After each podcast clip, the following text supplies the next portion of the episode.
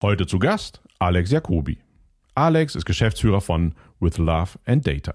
In der heutigen Folge dreht sich alles um Musik, Ton und Stimmen. Mit fünf hat er angefangen, Klavier zu spielen im Sanatorium seines Opas. Sein Schülerpraktikum hat er beim Produzenten von Reinhard May gemacht.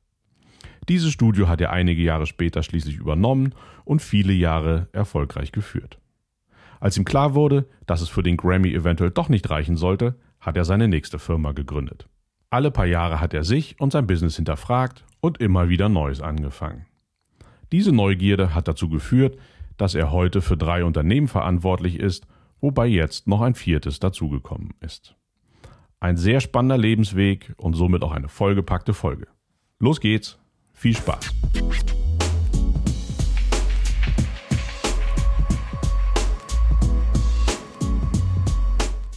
Alex, ich habe lange überlegt, wie ich dich äh, anmoderiere. CEO von With Love and Data ist wahrscheinlich das Einfachste, aber du bist definitiv ein Macher und deswegen bin ich froh, dich hier in diesem wunderschönen Podcast zu haben. Auf jeden Fall wird es heute viel um Ton und Musik gehen, glaube ich. Auf jeden Fall, Jürgen. Ja, vielen Dank. Äh, ich fühle mich sehr wohl mit der Bezeichnung und ich würde sagen, willkommen im Rheinland. Ja, super, wa? Wenn zwei, zwei Rheinländer einen Podcast machen, das kann ja. nur gut werden. Ja, schauen wir mal. Ich, ich, wir versuchen mal nicht zu lange zu werden. Wir könnten wahrscheinlich zwei Stunden füllen äh, mit dem, vor allem was du zu erzählen hast, weil um mich geht's ja hier gar nicht. Ich versuche ja nur die harten, kritischen Fragen zu stellen und das Maximum aus dir rauszukitzeln, was du sonst nie jemandem erzählen würdest. Dann Tja, leg mal los. ja, die harten Fragen. Wo fangen wir an? Wie bist du zum Thema Musik und Sound gekommen?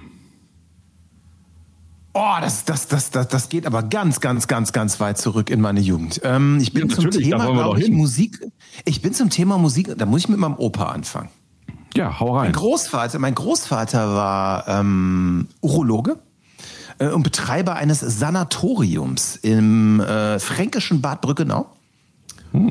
Und mein Opa war ein begnadeter Pianist und war jemand, der sich sehr dem Mäzenentum äh, zugeordnet fühlte. Das heißt, er hat einen ähm, Sanatorium gehabt, er hat immer irgendwelche Künstler aufgenommen, äh, hat gesagt, gib mal mir einfach ein schönes Bild und dann könnte er bei mir sein. Und er hat ganz viele Musiker, er hat einen eigenen Konzertsaal mit 60 äh, Plätzen und einem sehr schönen Blütener Flügel damals und ähm, hat sehr viele Musiker auch gefördert und hat unter anderem Menschen wie Paul Bordoros Koda gefördert, ähm, hat den, den 18-jährigen Alfred Brendel bei sich als äh, Pianisten gehabt und ich glaube, da wurde sozusagen mir schon in die Meterwiege meines Vaters sozusagen äh, die, Musik reingelegt.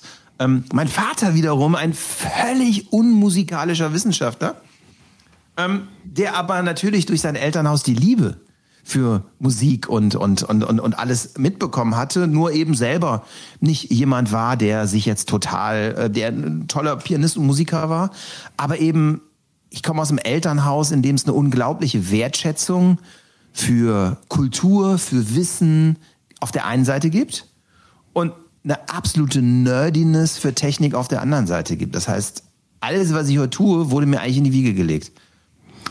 Und Sanatorium und Musik gehören eng, bei, gehören eng zusammen, oder? ja, irgendwie schon. Wenn alle Musiker im Sanatorium waren, hm. Und dann, dann, dann gibt's diese Anekdote, aber ich habe sie letztens nochmal mit meinen Eltern verifiziert. Ich habe dann als, weiß ich nicht, vier, fünfjähriger immer zu Hause auf dem Klavier rumgeklimpert. Und dann war tatsächlich, da war Paul Baduras Koda bei uns zu Gast und hat meinen Eltern gesagt, also dem Jungen müsst ihr mal Musikunterricht geben. Der hat Talent. Äh, ja, und dann habe ich mit fünf oder sechs angefangen, Klavierunterricht zu kriegen. Sehr schön, ja, das, das war bei mir ähnlich. Fand das, ja? Ich habe auch klar, ich habe es aber gehasst und niemand hat gesagt, ich hätte Talent. Also wirklich niemand hat gedacht, ich habe Talent. Ich glaube, alle haben gewollt, dass ich übe und ich habe immer versucht zu betrügen, aber mein Vater hat mir Fallen gestellt, ob ich auch wirklich geübt habe und wenn er wenn die Falle zugeschnappt hat und ich behauptet habe, ich hätte geübt und hab's aber nicht, dann war richtig Stimmung zu Hause und ich glaube, ich habe so gehasst irgendwie, dass ich alles vergessen habe. Also ich habe auch glaube ich fünf oder sechs Jahre Klavier gespielt, aber alles weg. Ja. Stimmt. Ja, ich, ich habe es lustigerweise auch gehasst am Anfang. Weil ich hatte so einen äh, Typ Rohrstock-Klavierlehrer, nicht wirklich Rohrstock, aber er hat sich so ein bisschen so benommen und er war eben, hat eine unfassbar schreckliche Klavierschule, die ich spielen musste.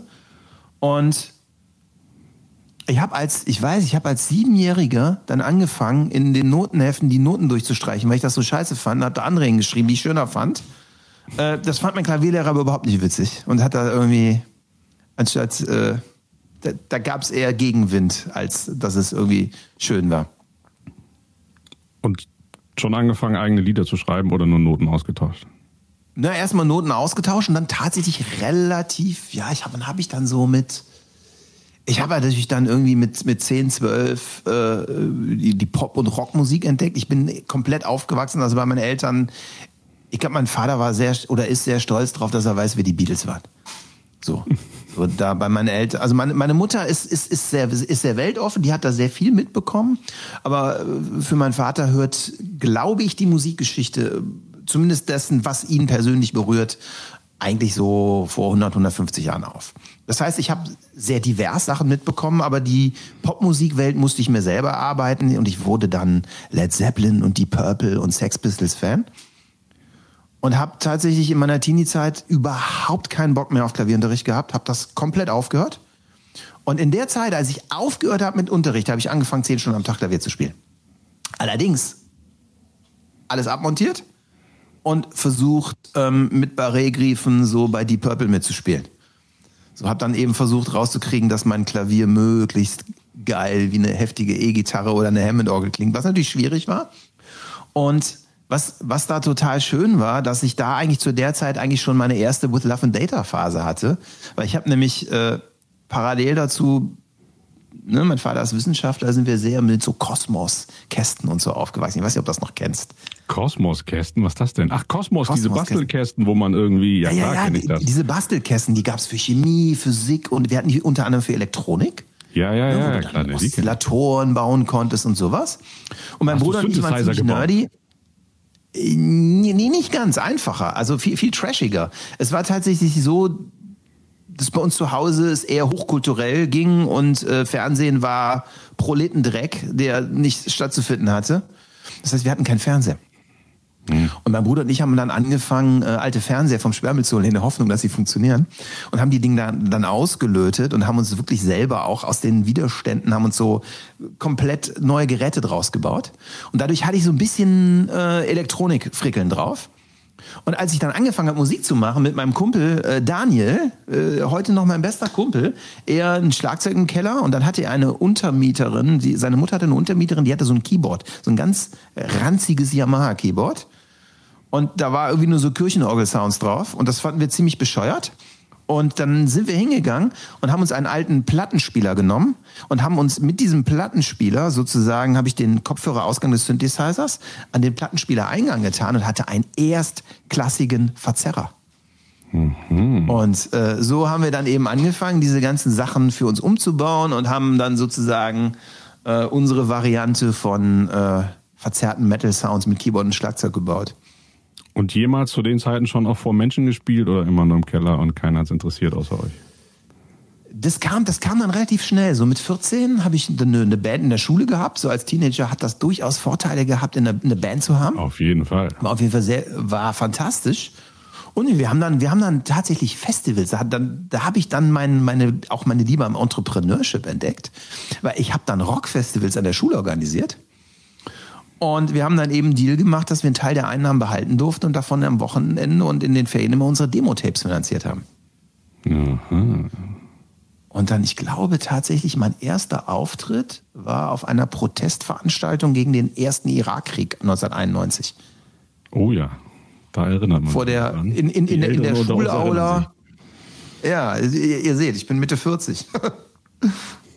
ich auch. Ja, und da, da fing das mit Auftritten an so.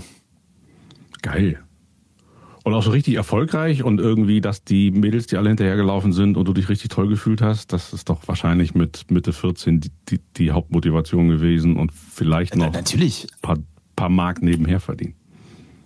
Das Geld war völlig egal. Ähm, nee, aber das hat, das hat ganz gut funktioniert, ja. Und, und hast du die leise Hoffnung, so ein echter Rockstar zu werden? Äh, jein. Jein. Ähm, ich habe damals schon gemerkt, dass mich, also ich habe Spaß am Rampensau sein, ja, auf jeden Fall. Aber nebenbei hat mich auch damals schon das Produzieren und Organisieren eigentlich mindestens genauso gekickt wie das auf der Bühne stehen und, und, und, und spielen. Und ich habe relativ schnell einen Berufswunsch gefunden, dass ich Musikproduzent und Tonmeister werden wollte. Und äh, ich bin dann mit 16 in ein, habe ich Praktikum in einem Tonstudio gemacht. Das war ganz lustig. Das war, ähm, das lief dann auch, das lief über einen befreundeten Maler äh, von meinem Vater, der sagte, ach, ich kenne kenn den Manni. Äh, Manni ist Manfred Leuchter, der Produzent von Reinhard May. Und tatsächlich war ich bei Manni mit 16 sein Schülerpraktikant. Der hat mich dann über, über diesen Kontakt, den ich hatte als Schülerpraktikant genommen. Ähm, da war ich zwei Wochen in, in diesem professionellen Tonstudio. Cliffhanger, es war später mal meins dann.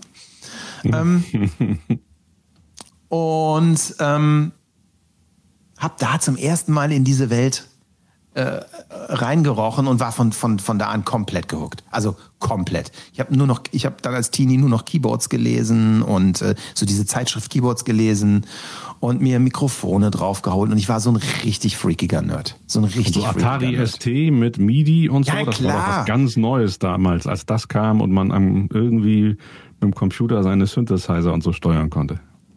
Auf, auf jeden Fall. Ich habe auf dem äh, Markt samstags äh, Gemüse verkauft als, als Schülerjob. so ähm, sozusagen freitags abends, äh, freitags nachts um drei, ziemlich dicht nach Hause gekommen, zwei Stunden gepennt und dann immer noch ziemlich dicht auf den Wochenmarkt samstags morgens. Und dann von sechs bis zwölf Gemüse vertilgt. Und dann abends wieder ins Studio und da gesessen. Und dann abends wieder ins Studio. Wahrscheinlich vollgequalmt bis oben hin, weil damals alle geraucht haben und man stellt sich das so vor, Menschen hinter Reglern. Ja, das Studio war zu Hause und das ist, nee, das war nicht denkbar, dass zu Hause rauskommt, dass ich rauche.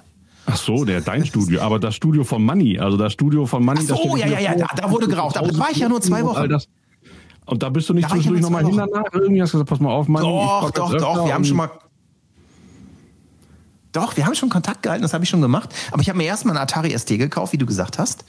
Und dann hatte ich ein gecracktes Cubase 2.0 auf einer Diskette.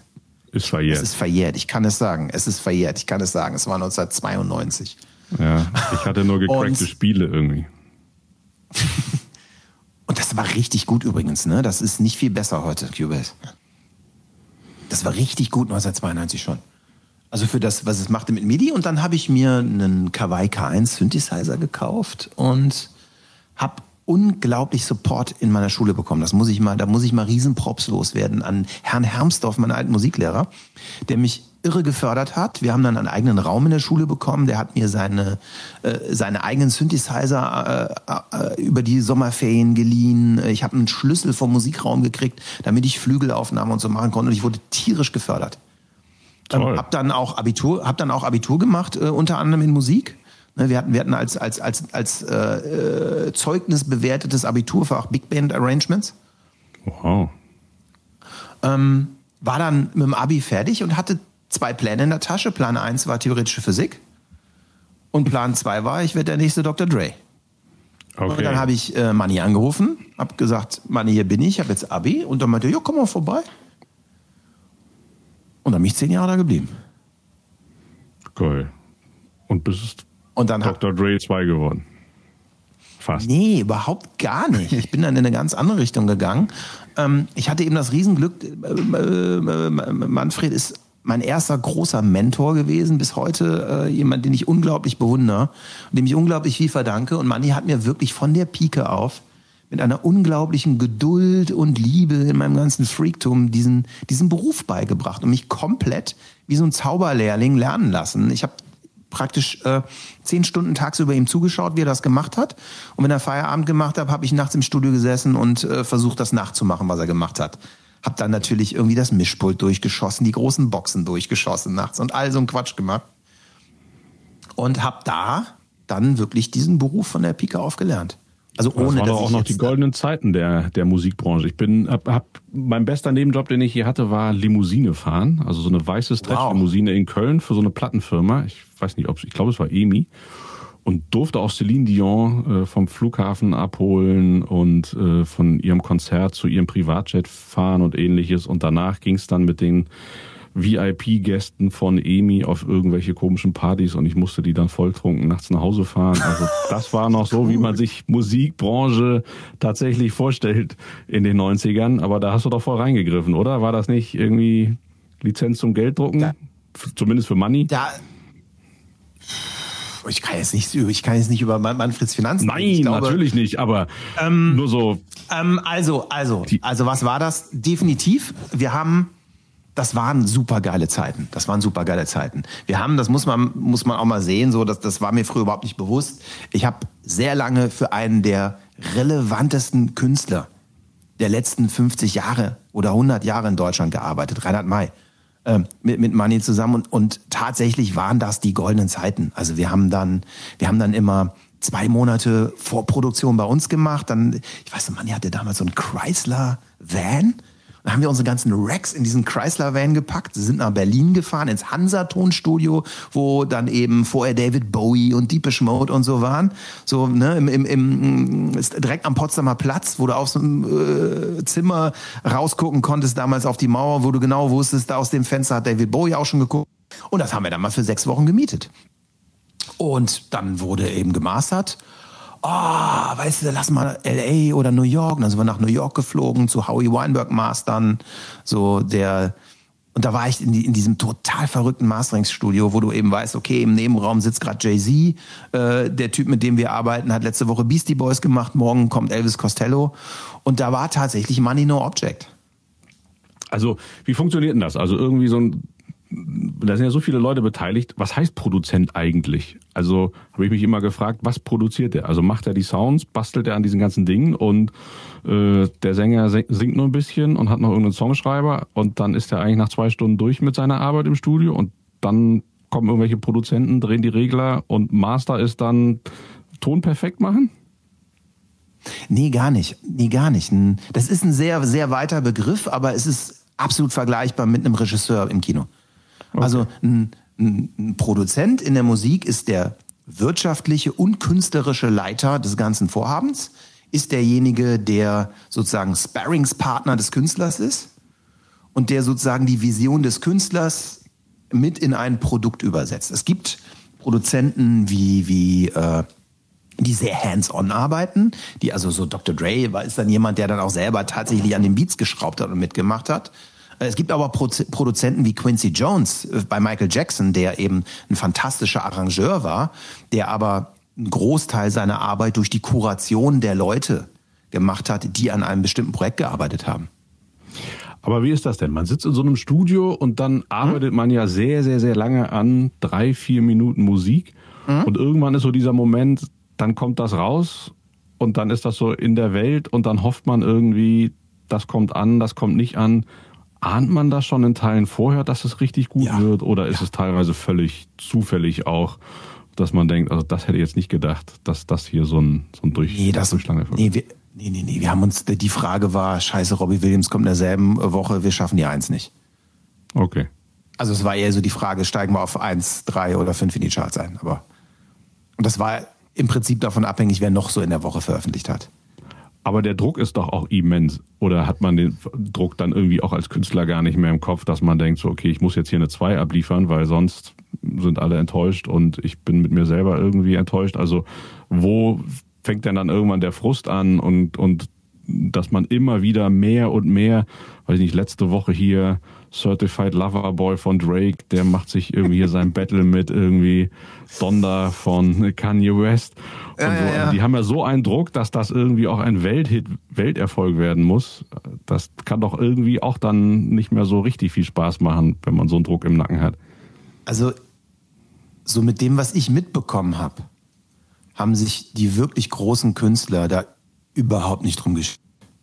Okay. Das war überhaupt, das war überhaupt kein Thema. Also ich kann mich nicht erinnern, dass wir im Reinhard jemals darüber geredet haben, wo wir einsteigen. Das war völlig Wurst. Das Spannende war, dass ähm, Reinhard ein unglaublich talentierter Mensch ist, aber ich damals auch eben gelernt habe.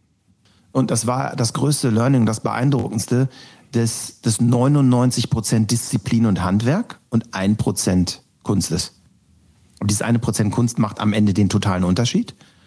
Aber an ganz vielen Stellen war es wirklich sauberes Handwerk. Das heißt, wir haben gemerkt, von einer hat seine Texte geschrieben ein Vierteljahr lang, dann hat er die Musik komponiert, dann haben wir die Musik bekommen. Und das war ein ganz abgecheckter Prozess, in dem wir gearbeitet haben. Mhm. Und das war ganz klar, morgens um 9 Uhr ist Aufnahme, um 9 Uhr 2 geht's in die Kabine und wird gesungen. Das heißt, es war völlig klar, 8 Uhr im Studio sein, alles anwärmen, alles anmachen und um, also um 9 Uhr Hallo sagen und um 9 Uhr 2 wird aufgenommen. Das heißt, es ist extrem viel disziplinierte Arbeit gewesen.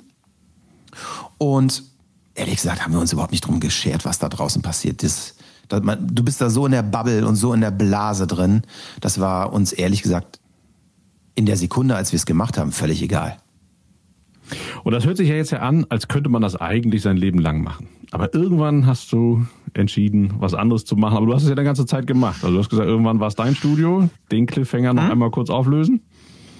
Ja, das, das, war, das, war ganz, das war ganz spannend. Manni hat sich irgendwann ein bisschen aus dem Business rausgetan, weil er sich selber ein Studio gebaut hatte und eben auch nicht mehr so in diesem Studio-Business war, sondern er ist, er ist eben bis heute ein extrem erfolgreicher Produzent und hat dann eben sich wirklich auf seine Kunst, seine Musik und seine Produktion äh, konzentriert und nicht mehr dieses Studio-Business gemacht. Das fühlte sich für mich irgendwann nicht mehr okay an. Ich wollte irgendwann mal auf eigenen Beinen stehen, einen eigenen Laden hatten. Und es war dann tatsächlich so, dass als ich da raus war, da nicht mehr so irre viel los war in dem Laden. Ne, weil äh, Manfred hatte lange schon sein eigenes, sein, sein, sein eigenes Studio und hat bis heute eben sein, sein Produktionsbusiness für seine Musik und, und die Sachen, die er mit Reinhard macht. Ja, und ich habe ähm, erstmal ein eigenes Studio gebaut und irgendwann stand dieses Studio leer. Und es war sozusagen zu haben. Und man hat mich gefragt, hör mal, Alex, äh, willst du nicht, äh, der eine Partner will raus, willst du nicht die Anteile haben und äh, zurückkommen? Und das war damals das beste Studio der Stadt. Ein fantastisch, wirklich World-Class ausgebautes Tonstudio. Und ich habe mir auch als Unternehmer gesagt, wer da drin ist, ist der King der City und das sollte ich sein. Welche City war das? War es Köln oder? Äh, es war Aachen. Es war Aachen. Okay, okay, okay. Damals noch, wir waren damals noch klein gedacht. Und aber auch, auch da wollte ich rein. Und ja, und irgendwann, dann habe ich ganz lange auch, war ich da sehr happy. Ich habe ganz tolle Sachen gemacht. Ich habe viel so, dann sehr viel Kinderproduktion gemacht. Wir haben dann Ritter Rost fast zehn Jahre lang gemacht. Ach geil. Ähm, oder machen wir eigentlich bis heute noch, aber ich nicht mehr. Aber ich habe ganz, ganz, ganz viel da gemacht. Und dann mit dem Felix Janosa, dem Komponisten, der so ein bisschen mein zweiter Mentor wurde. Und wir haben da wirklich crazy. Wir haben da teilweise 80 Songs die Woche produziert und so. Haben, da, haben, haben das richtig auf die Spitze getrieben, aber für mich persönlich war es so, ich wollte immer einen Grammy gewinnen, ich wollte immer der Beste sein, weil ich bin sehr competitive. Und so irgendwann, so ganz langsam, schleicht sich so ein Gefühl an, dass das irgendwie nicht so sich gut anfühlt. Ich war irgendwie, ich sage ja heute immer, ich bin glücklich und unzufrieden. Ich war damals unglücklich und zufrieden. Und das war kein guter Zustand. Ich habe irgendwann gemerkt, dass ich an die Grenze meines Talents komme und an die Grenze meiner Fähigkeiten komme musste damals die für mich sehr bittere Pille schlucken, dass ich vielleicht nicht ganz so geil in dem bin, wie ich tue und gern wäre. So, und das war eine sehr, sehr, sehr schmerzhafte Erfahrung. Und ich habe das Gefühl gehabt, dass ich stuck in der zweiten Bundesliga war, mit keiner Chance weiterzukommen. Und, und, und das ist ein Prozess über eine längere Zeit oder gibt es dann tatsächlich irgendwann diesen einen Tag, wo man da sitzt und sagt, nee, okay, das bringt nichts mehr, ich will zwar in die Bundesliga, werde es aber nicht schaffen mhm. und Champions League wird es schon mal gar nicht. Mhm. Ich mache jetzt was anderes. Ich lasse andere das Ding machen und jetzt habe ich eine neue Idee. Ja, das ist ein Prozess über eine extrem lange Zeit gewesen. Ich musste tatsächlich relativ hart auf die Fresse fallen mit äh, kompletten Burnout-Breakdown. Richtig heftig mit so fünf Tage Krankenhausaufenthalt und äh, Verdacht auf alle möglichen schlimmen Dinge, die man nicht haben will. Ähm, bis irgendwann so ein alter Neurologe zu mir sagte, das ist ja alles Quatsch, haben Sie Stress? Und ich so, nö. Dann sagen Sie mir doch mal, was Sie machen. Dann habe ich ihm das erzählt, was ich so mache. Er so, Sie haben Stress. und Aber finanziell so musst du doch relativ erfolgreich gewesen sein. Und hätte man da nicht auch sagen können, gut, dann hole ich mir noch zwei, drei Leute in die Firma und suche mir das Glück außerhalb? Ähm, es war okay. Also ich habe jetzt irgendwie nicht, ich habe jetzt irgendwie nicht Cash gedruckt, aber ich bin klargekommen. Also ich konnte von dem Beruf gut leben. Ähm, aber es war natürlich, es hing natürlich sehr an meiner, an meiner Person auch dran. Ne? Mhm. Und äh, der, der erste Schritt war irgendwann, dass ich merkte, dass ich irgendwann keinen Bock mehr auf Musik hatte. Also ich habe dann erstmal einen Switch gemacht und habe dann gedacht, komm, gehst in die Werbung, äh, statt 200 Spuren nur noch eine, statt drei Monate Projekte nur noch einen Tag, äh, doppelte Kohle, halber Stress. So, das mit der doppelten Kohle hat geklappt, das mit dem halben Stress gar nicht. Weil dann kam natürlich die Welt der Werbung, die wir beide ja heute sehr gut kennen, ähm, äh, für mich drauf. Und ähm, ich habe dann angefangen, Sachen zu vertonen und habe dann eben ein bisschen am Anfang noch auch viel komponiert, so Imagefilm, Musik komponiert. Ähm, war aber irgendwie auch nicht so richtig spannend. Und irgendwann habe ich immer mehr Freude am Unternehmertum auch gefunden. Mhm. Ich habe dann äh, wir haben dann angefangen mit Sprachaufnahmen und irgendwann dachte ich so, hm, der Sprecher verdient jetzt in der Stunde mehr als du in dieser ganzen Woche. Da ist das falsch. Das, das, da, da, da, da müsste man doch mal schauen. Und da ging es zum ersten Mal so mit richtig ernsthafterem Entrepreneurship los. Das war so, oh, so vor zwölf Jahren, würde ich sagen, so 2009 rum. Mhm. Um, um, um, um, um die Ecke. 2008, 2009. Und ähm, ja, damals dachte ich so, hab, und habe mir dann das Business Model angeguckt, wie das funktioniert. Und hatte eben gesehen, es gibt diese etablierten Produktionsstudios, dann gibt's diese Superstar-Stimmen und dann war das Business Model immer das gleiche. Ähm, die Stimme war richtig teuer. Die Studios haben sich so eine Arbitrage, so eine Prozentmarge draufgehauen. Es ist ja völlig strange. Äh, über, über diese Summen, die da gezahlt werden. Und habe mir damals einfach gedacht, boah, was, wenn du das flippst, das Business Model? So, weil ich fand das irgendwie, äh, ich bin ja eher so ein, bin, bin, bin ja eher so ein äh, äh, aufmöglicher Aneck-Punk, als dass ich compliant bin und dachte so, wie geil wäre das, wenn ich gar nicht in dem Sandkasten mitspiele, sondern da reinpinkel und einen eigenen Bau. Und habe mir dann relativ simpel gedacht, okay, ist doch eigentlich völlig bescheuert, dass ich ein Business Model habe, wo ich mit meinen Lieferanten ins Bett gehe und wir gemeinsam versuchen, die Kunden abzuzocken. Wie geil wäre es denn andersrum? Wenn ich sozusagen der Homie meiner Kunden bin und wir gucken, möglichst preiswert einzukaufen. Und mit dieser relativ kleinen Idee ähm, habe ich ein Business gestartet, das die heutige Basis unserer Produktionsfirma Wunderhäuses ist. Und okay, wie funktioniert das genau? Also Sprecher nicht mehr einfach äh, teuer verkauft und sich eine Marge oben drauf geschlagen, sondern? Sondern wir hatten, wir, wir hatten die simple Idee, erstmal unsere Verkaufspreise von den Einkaufspreisen abzukoppeln. Also zu sagen, äh, wir versuchen möglichst viel Wert für die Kunden zu bringen, einen möglichst großen Teil der Wertschöpfung selber zu bringen und die Sachen einzukaufen. Eben gut einzukaufen, aber irgendwie nicht nach Listen einzukaufen, nicht die teuersten einzukaufen, sondern die mit dem besten Preis-Leistungsverhältnis für den Job einzukaufen. Okay, das klappt bei normalen Stimmen wahrscheinlich, aber wenn ich irgendwie die Bruce Willis Stimme für meinen Spot haben will, der ruft immer noch dann die hohen Summen auf. Oder der ruft immer noch die hohen Summen auf, da ist es aber auch kein Problem, da kannst du auch draufhauen, was du willst. Ähm, zumindest war das damals so. Ähm, aber ihr habt quasi alles das gemacht, wo, wo sonst irgendwelche Sprecher gebraucht werden, von bis, wo ja. es jetzt nicht um die, die eine berühmte Stimme geht, sondern ich brauche eine Stimme als Voice-Over für was auch immer. Und aber normalerweise kommt noch ein Sprecher ins Studio und sagt, ich habe einen Tagessatz von, weiß ich nicht, Summe X. Ja, also da ging noch nicht der Tagessätze, dann ging es eher so, äh, das, das kostet pro Take oder pro, pro, pro, pro Job. Und wir haben dann eben als erstes angefangen, es, es ist ganz lustig, wie wir das Business aufgezogen. Wir haben uns nämlich vor lauter Unwissenheit und Pleite sein aus Versehen total digital aufgestellt.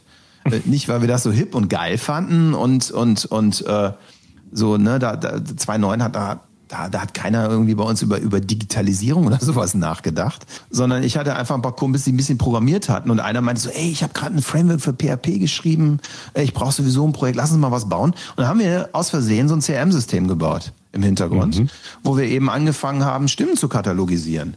Und äh, dann haben wir gedacht, ey, weißt du was, wäre voll geil, wenn die Kunden den Job machen, sich die Stimme selber aussuchen und die online bestellen. Dann haben wir so 2010 äh, so eine, so eine Online-Voice-Casting Application gebaut. Einfach aus Mangel an Ideen, wie es anders gehen könnte. Genau, Kunden waren dann tatsächlich auch die Unternehmen und nicht mehr die Agenturen, weil die werden es wahrscheinlich nicht so dolle gefunden haben, was ihr gemacht habt. Nee, die Unternehmen fanden das gar nicht gut. Äh, Kunden, erste Kunden waren eher kleinere Filmproduktionen. Und ich, ich erinnere mich an Tage, wo ich echt zu meinem Kollegen, der übrigens, äh, Fifi, der heute noch bei mir arbeitet, das ist ganz spannend, war mein Azubi als, nee, mein, mein Praktikant als Tonmeister. Äh, ist tatsächlich heute äh, Teamlead von einem riesengroßen Tonmeisterteam. Immer noch. Und bin unglaublich stolz, dass, dass er uns bis heute begleitet. Und ich war, meinte damals zu Jan so, hör mal, das ist total crazy. Das ist schon die zweite Kundenanfrage diese Woche und wir mussten gar nichts dafür tun. Das fühlte sich an wie Passive Income. Ja, geil. Ähm, und wir haben dann angefangen mit ein bisschen Spaß so am SEO zu kriegen, haben dann angefangen, das Ding richtig hoch zu hauen für SEO und hatten einen riesen Vorteil dadurch, dass ich eben als Kind schon so, so tech-affin groß geworden bin und eigentlich nie eine andere Idee hatte, dass man Probleme, also mir war nicht bewusst, dass man Probleme mit anderen Mitteln als mit Technologie lösen konnte. Ähm, haben wir eben diesen Online-Shop gebaut und dann haben wir irgendwann relativ schnell gemerkt, hey, stopp mal, die Leute wollen ja auch andere Sprachen haben. Äh, und wie, wie gesagt, wir sind in Aachen, das ist jetzt nicht so gerade, hier steppt nicht gerade der Bär und hier warten auch nicht Sprecher Sprachen auf uns. Und dann haben wir gesagt, was sollen wir die denn aus Berlin nehmen, die brasilianischen Sprecher? Lass uns die doch direkt aus Sao Paulo holen. Und dann haben wir angefangen, uns ein internationales Netzwerk aufzubauen von Leuten und haben dann die völlig weirde Geschichte gemacht, dass wir einen Etat von Nivea gewonnen haben.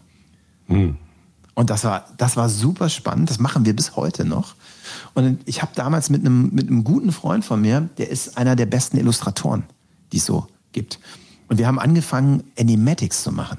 Ich weiß nicht, ob du das, mhm, das kennst du mhm. bestimmt noch aus deiner... Das, ich kenne das. Ja, also ja, so ein bisschen wie, wie Zeichentrickfilme für die, die nicht genau wissen, was so ein Animatic ist, nur ein bisschen grober gesagt für dich. Genau, es sind grobe Zeichentrickfilme von Konzepten. Und das war so ein Randgruppenbusiness, auf das keiner Bock hatte. Weißt du, alle wollen die Kannlöwen haben und, und so machen. Und wir haben uns ganz früh darauf spezialisiert, immer die Dirty Jobs zu machen, auf die keiner Bock hat. Die aber spannende Margen hatten, weil für uns als Tonstudio war das so. Die Dinger wurden jedes Mal wie ein TV-Spot bezahlt. Ähm, die liefen teilweise in acht oder zehn Sprachen, weil für alle Weltmärkte getestet wurde. Und das Spannende war, dass teilweise unsere Kunden auch eine Kultur hatten, dass die gar nicht mehr Lead-Agenturen äh, um, um Etats pitchen ließen, sondern auf Kampagnenebene pitchen ließen. So, das hieß für uns wiederum, mit jeder Kampagne drei pitchende Agenturen und die Firma, ne, die, die Brand hat uns ins Spiel gebracht und allen Agenturen gesagt, so, ihr arbeitet jetzt mit denen, weil was die natürlich wollten, es gab natürlich immer eine Lead-Agentur, die irgendwie so, so grob die Gesamtkommunikation organisiert hat. Aber es war immer so, die Lead-Agentur hat dann an 50 so Dingern mitgemacht und dann kamen die Contender, die natürlich dachten, ey geil, jetzt ziehe ich mal hier den fetten Nivea-Etat ab und die haben natürlich in die Vollen gehauen, ne? Immer in die aller, aller vollsten gehauen, während die Lead-Agentur natürlich sagen musste, ey, wir können nicht 50 Mal im Jahr in die Vollen hauen. Und irgendwann wurde eben auch gesagt, stopp mal, stopp mal, stopp mal hier. Wir brauchen jetzt, wir möchten die beste Idee haben und nicht die mit dem größten Pitch-Budget. So. Und dann wurden eben Standardisierungen eingeführt. Dann wurde eben gesagt, okay, ihr arbeitet jetzt alle mit denen und alle Contender in einem Pitch mussten mit demselben Dienstleister arbeiten. So, dann hattest da- du fünf Konzepte wurden getestet pro Agentur, drei im Pitch, 15 Ja. und das in zehn Sprachen. Das war mein Business Model. Und das Schöne war, dadurch, dass, dass, dass, dass Rainer mit seiner Funky Frame, mit seiner äh, äh, Illustrationsagentur und wir eben auch in diesem sehr eigenartigen Thema Animatics, was den meisten großen Filmproduktionen viel zu unsexy war, da hatten die keinen Bock drauf. Und wir haben uns da eben voll reingefuchst und haben, haben total verrückte Workflows entwickelt und haben eben irgendwie angefangen, auch zu versuchen, dann eben, und das war eine irre gute Schule, weil wir mussten jedes Mal das Vertrauen der Kreativen gewinnen, weil die hatten natürlich überhaupt keinen Bock mit uns zu reden. Die wollten ins Marmorstudio gehen. Um die Ecke. Ja klar, die wollten mit ihrem Lieblingsstudio arbeiten. Das kenne ich ja auch noch. Also überzeuge Ah, ja. mal einen Kreativen nicht mit seinem Lieblingsstudio zu arbeiten oder Ah, ja. Lieblingsregisseur oder Lieblingskomponisten oder oder oder. Ja. Also Und das war eine fantastische Schule in Customer Experience, weil wir jedes Mal aufs Neue äh, eben uns auch vor den Kreativen beweisen mussten und hingehen mussten und eben äh, am Ende auch schaffen mussten, eine konstruktive Arbeitsatmosphäre zu schaffen. Und die Firma gibt es bis heute. Das macht ihr im Kern bis heute. Aber du bist dann immer weitergezogen, hast die nächste Firma gegründet. Das Business, das Business, das Business gibt's bis heute. Ja, ja, ganz so schnell ging's nicht. Also das war, das war verrückterweise damals noch ein Einzelunternehmen. Wir haben sehr, sehr spät eigentlich erst mit GmbHs angefangen. Als irgendwann der Steuerberater mal meinte, du, äh, guck mal, so die, bei diesen Volumina, die ihr schiebt, solltet ihr vielleicht mal langsam über eine Geschäftsstruktur nachdenken. So, das, so ich, ich, ich war zeitlebens, also ich bin bis heute jemand, der nicht primär von, ich habe niemals eine Firma angefangen, um Cash zu machen. So, sondern ich habe Cash immer eher als so ein, als das Resultat, um verrückte Ideen zu realisieren gesehen. Und Aber das sagen ja immer alle. Also das sagen ja alle nebenher. Ja, Geld ist dann eine mitlaufende Größe. Das lässt sich ja immer so schön sagen, wenn es denn kommt. Aber äh, das zu schaffen, dass Geld dann zur mitlaufenden Größe wird, weil wenn man was Tolles macht, kommt das Geld mhm. von alleine. Das ist ja so ein, so ein Standardspruch, den man dann auch gerne mal. Nee, das wollte ich damit sagt. nicht sagen. Das wollte ich damit nicht sagen. Ich wollte damit einfach nur sagen, dass wir uns sehr lange gar nicht um geschäftliche Belange gekümmert haben, sondern aus lauter Nerdiness immer am Produkt gebastelt haben. Es war nicht so, dass wir dachten, ach, das brauchen wir alles gar nicht. Wir haben es einfach nicht gesehen. Sondern wir haben es einfach nicht gesehen. Und Habt ihr denn jemals drüber nachgedacht, über dieses eben, okay, ich muss hier auch kontinuierlich Geld verdienen, um dieses Wachstum, auch wenn man es so nicht gesehen hat, irgendwie zu finanzieren? Ja klar. Oder ja, klar. hattest du da nie Sorgen drum und gab es da auch nie einen schrecklichen Moment? Also ich kenne so Momente auch, wo man dann da sitzt und sagt, scheiße, ich weiß jetzt nicht, ob noch Geld aus dem Automaten kommt. Äh, gab es da so Punkte, wo es hätte auch oh. vorbei sein können? Oder ging es äh, wie, wie so eine gerade Linie nach oben? Nee, die gab's, die gab's, die gab's immer. Ich mag, also jeder, der ein Unternehmen hat und behauptet, der hat die Punkte nicht gehabt, der erzählt Quatsch. Ist meine, glaube ich. Ja, ähm, genau. Und ich finde, es wird so viel verklärt. Also deswegen nee, nee, nee, sag doch mal so den schlimm, die schlimmsten ein, zwei Momente, wo du dachtest, uh, okay, jetzt, heute ist Schluss. Als, jetzt, als, die, als die Vermieterin damals so, weiß ich nicht, wird das so, zwei im Studio standen, so nach dem Motto, sie haben ja schon seit drei Monaten die Miete nicht bezahlt, ich gehe jetzt hier nicht raus, bis ich Cash hab. So, wenn die Leute im Studio aufgenommen haben. Alles erlebt damals, alles erlebt, klar, total. Aber was ich, was ich damit sagen will, das hat mich nicht davon abgebracht oder ich, sondern, sondern das war dann was klar, das musste funktionieren. Äh, und, und also, du musst gehen. Ich habe mir eben sehr früh, ich bin jemand, ich bin, ex, ich bin ein exekutionsbehinderter Visionär. Ich bin überhaupt nicht gut in taktischen Dingen. Ich bin überhaupt nicht gut in sorgfältigen Dingen. Ich habe das zum Glück relativ früh erkannt und habe mir eben sehr früh dann auch einen guten Steuerberater und sowas gesucht und habe dann eben versucht, das auf der Ebene mir gute Berater zu suchen. Nee, das war, das war auf jeden Fall so. Und wir haben dann tatsächlich ein relativ, wir haben dann auch, glaube ich, ein unglaublich Glück gehabt. Wir sind dann richtig kontinuierlich gewachsen. Und wir sind aber tatsächlich. Aber äh, Glück ist es ja eigentlich auch nicht. Also klar sagt man auch gerne, so irgendwie gehört natürlich zu allem irgendwie ein bisschen Glück dazu. Aber liegt es nicht irgendwie auch doch dann größtenteils darin begründet, irgendwie eine Leidenschaft, die man dafür hat, auch die Fähigkeiten, die man hat und natürlich dann, dass man auch was anders macht als die anderen. Hättest du jetzt das 47. Tonstudio nach altem Muster gegründet, wo du Funkspots aufnimmst, wäre es wahrscheinlich nicht ganz so erfolgreich geworden. Also Glück. Also, also ja wenn, wir, wenn wir von Glück reden, dann, dann würde ich mal sagen, ist Opportunity by Preparation. So gibt es ja, ja die schöne genau. Definition. Vorbereitet ist, also, sein. Ja, also auf jeden Fall vorbereitet sein. Und ähm, ich glaube, was immer sehr geholfen hat, ist, dass ich ein relativ distanzloser Mensch bin, der, also ich, ich habe keine besonders professionelle Ebene, sondern ich bin unglaublich begeisternd. Ich kann mich unglaublich für Dinge begeistern und habe es über die Jahre gelernt, diese Begeisterung auch weiterzutragen und habe über viele, viele Jahre gelernt, diese Begeisterung auch in Produkte und, und, und Geschäftsbeziehungen zu bauen. Und wir haben eben dann lange, äh, äh, wir haben dann eben sehr früh angefangen, sehr groß zu denken, was ein wirklicher, wirklicher Gamechanger für mich war. Also wir sind am Anfang, haben wir diesen Nivea-Deal gemacht. Ähm, das war wirklich ein großes Ding für uns. Und das, da waren wir eben auf einmal in dieser Branche drin. Dann sind wir mit SEO sehr erfolgreich geworden. Also wir haben dann auch irgendwann eine SEO-Agentur geheiert und haben bis heute eine fantastische SEO-Performance für den Service. Also und haben wirklich auch an einem Punkt gesessen, wo mir heute klar ist, dass das nicht selbstverständlich war, aber wir haben einfach 99 Prozent Inbound-Business gehabt. Die Leute haben einfach, äh, also die Jobs kamen einfach übers Kontaktformular rein. Das ist total verrückt. Und mit Wachstum von 20, 30, teilweise 50 Prozent im Jahr. Und, und das ist ja eigentlich das, wonach alle suchen. Also wie schaffe ich, dass die Kunden quasi von, von alleine zu mir kommen? Und, und muss eigentlich jeder so, eine, so ein USP finden, wie, wie man das immer so schön nennt, irgendwie, der so besonders ist, dass man da tatsächlich ein Alleinstellungsmerkmal hat? Oder kann es auch irgendwie was anderes sein, wenn ich nicht diesen USP habe, so im Produkt selber, sondern, weiß ich nicht, diese ansteckende Begeisterung, die du ja auch versprühst, also wenn man mit dir hier alleine eine Stunde spricht, das, das zündet einen ja an, das macht ja was. Also vielleicht hättest du auch Erfolg gehabt mit irgendwie nicht so einem coolen Geschäftsmodell, das werden wir nie wissen. Aber irgendwie, weiß ich nicht, ich weiß nicht, wo ich hin will mit der Frage, aber so viele suchen so nach diesem, nach diesem einen perfekten mhm. Ding für ihre Firma und, und finden es aber irgendwie nie. Ich weiß nicht, werde auch oft gefragt, so, ja, hast du mal einen Rat, wie können wir jetzt den USP finden? Und es mhm. kann ja irgendwie vielleicht auch nicht für jede Firma den USP geben. Also da kommt jetzt keine also, richtig gute Frage bei raus, aber ja, aber ich weiß, ich, ich, ich, ich, ich, ich habe vielleicht eine halb gute Antwort. Pass auf. Ähm, so bis 2015 haben wir wirklich unglaublich intuitiv gehandelt. Also wir hatten das Glück, dass wir mehrere sehr große Kunden hatten. Äh, wir haben einmal diese ganze Ritter-Ross-Geschichte produziert, wo wir ein unglaubliches Amount produziert haben. Also wirklich, wir haben 15, 15 Musicals, 50 Folgen von drei Staffeln TV-Serie, Kinofilme, 23 äh, oder 25 Hörspiele. Also wirklich.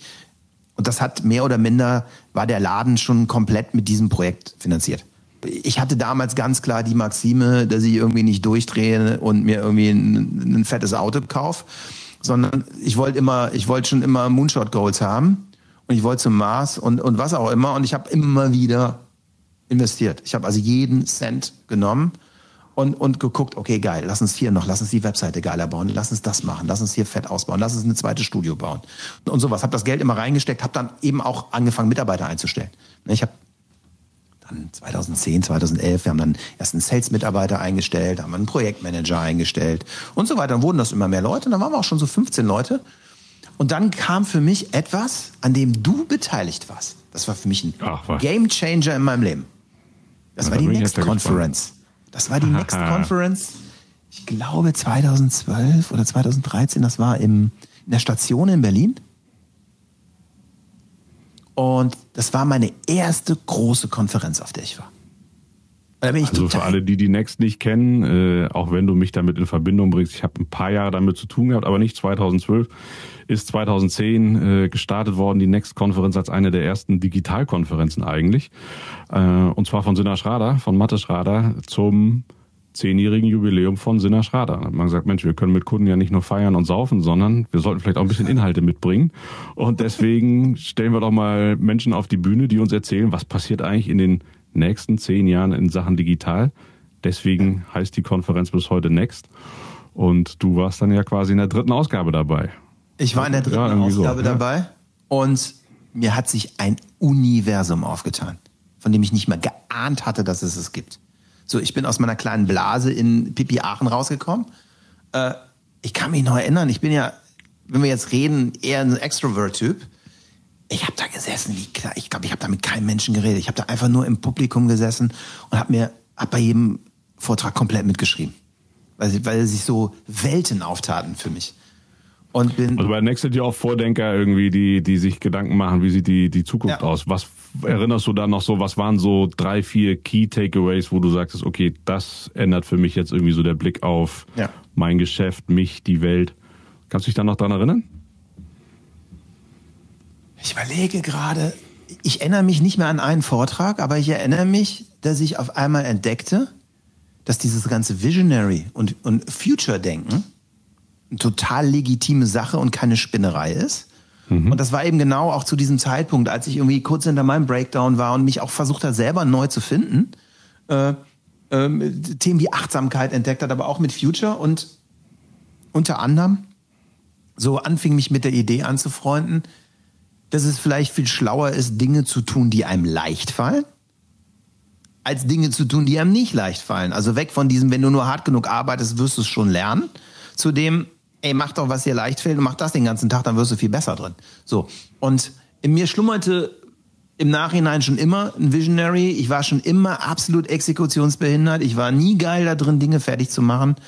Und das fühlte sich ganz am Anfang, als ich das gemacht habe, wie unehrliche Arbeit an. Es hat auf einmal gar nicht mehr wehgetan. Es war gar nicht mehr schwierig. Ist, es, es fiel mir so flockig runter, fühlte sich gar nicht mehr wie Arbeit an und alle so, boah, geil. Und ich fand das voll scary. So nach dem Motto, ja. Ja, man hat fast ja. ein schlechtes Gewissen, ne? wenn es einem gut ja, dabei geht und man verdient damit Geld. Also, weil das ist ja irgendwie, eigentlich muss ja Geld verdienen wehtun und ja. schlimm sein.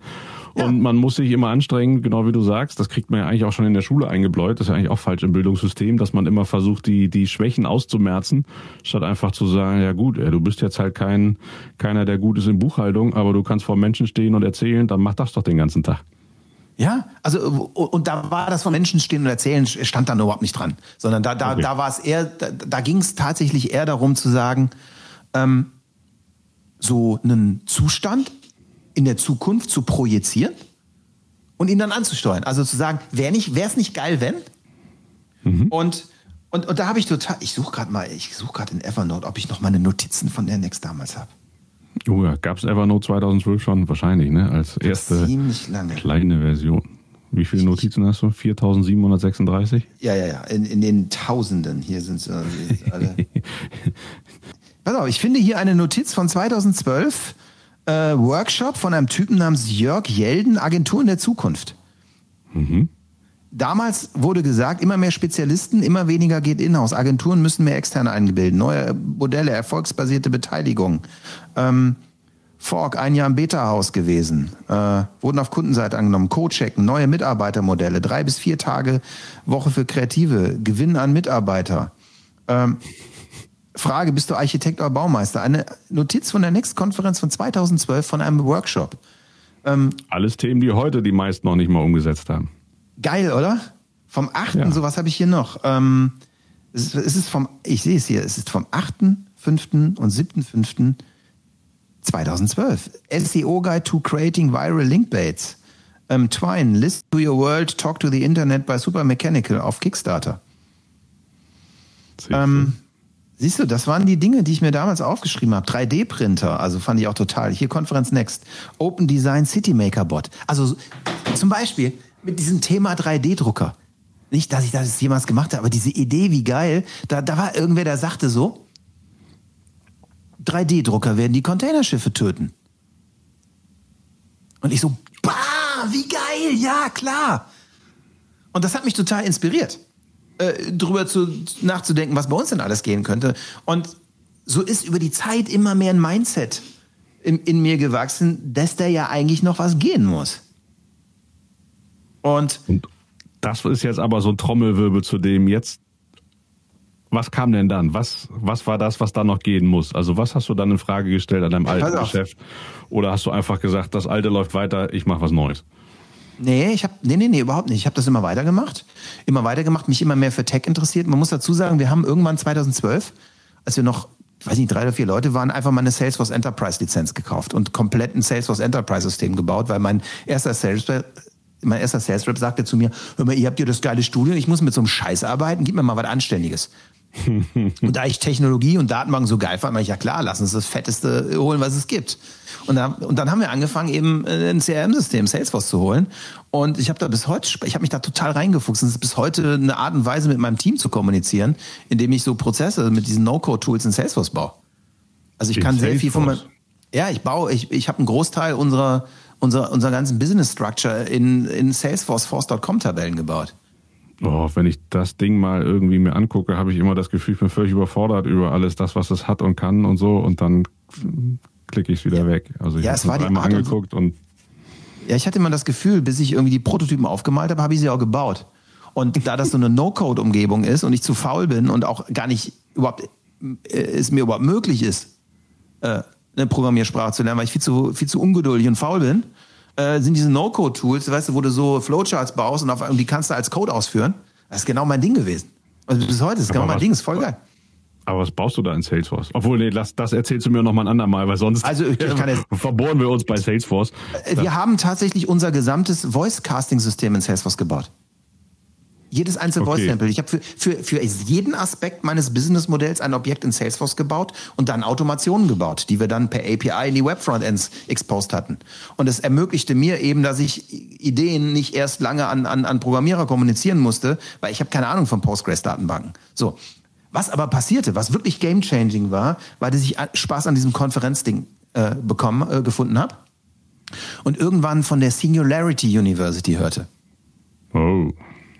Das und ist ja bin dann, das ist so ein bisschen wie Grammy, was, was ja und dann und dann bin ich dann bin ich 2015 in Berlin, da gab es drei Tage Singularity und da bin ich hin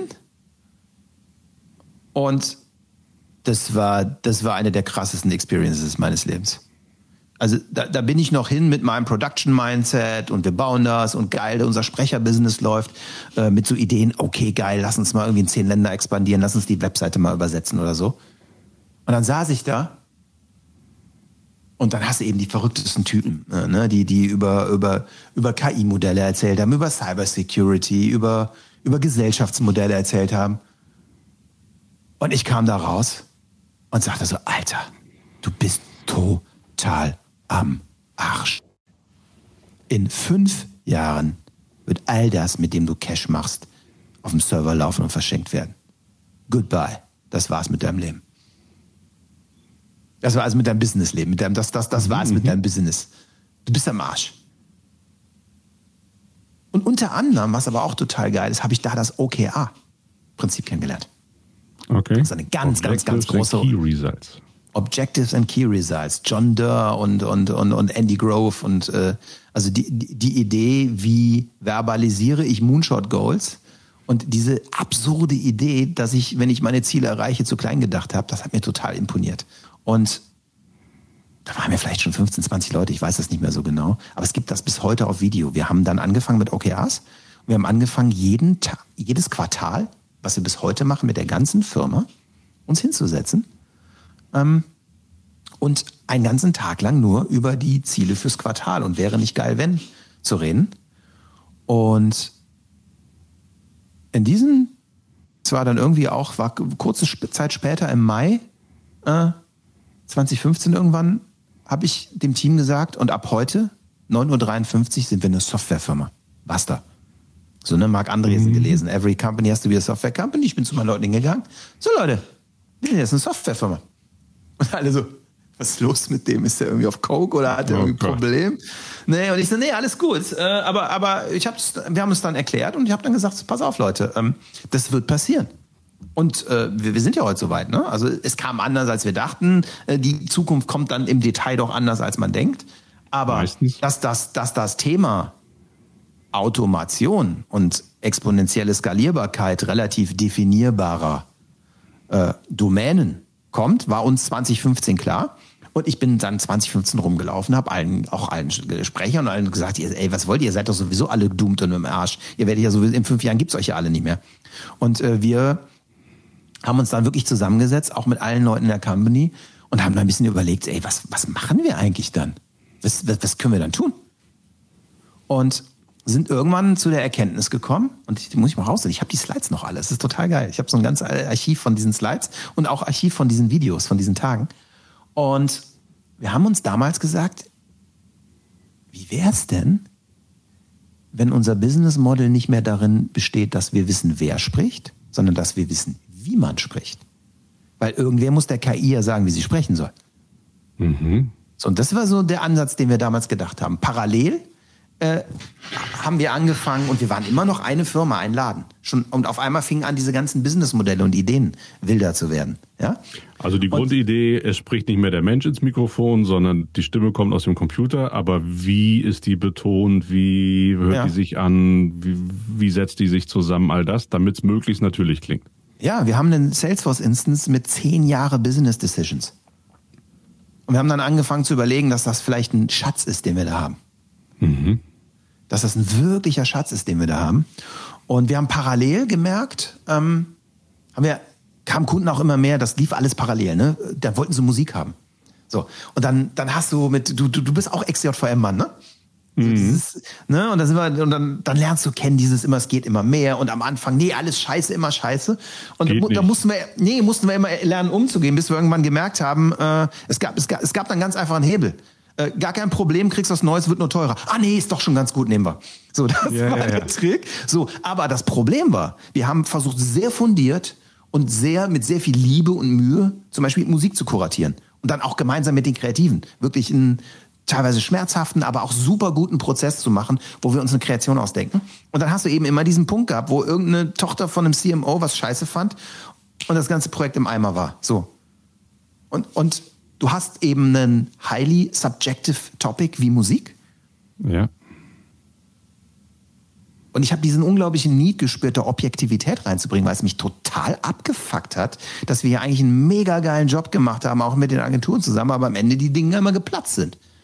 Ja klar, ist dann geschmäcklerisch, das so, nö, wie bei Farben, nö, blau gefällt mir nicht, da kann man halt lange argumentieren. Ja.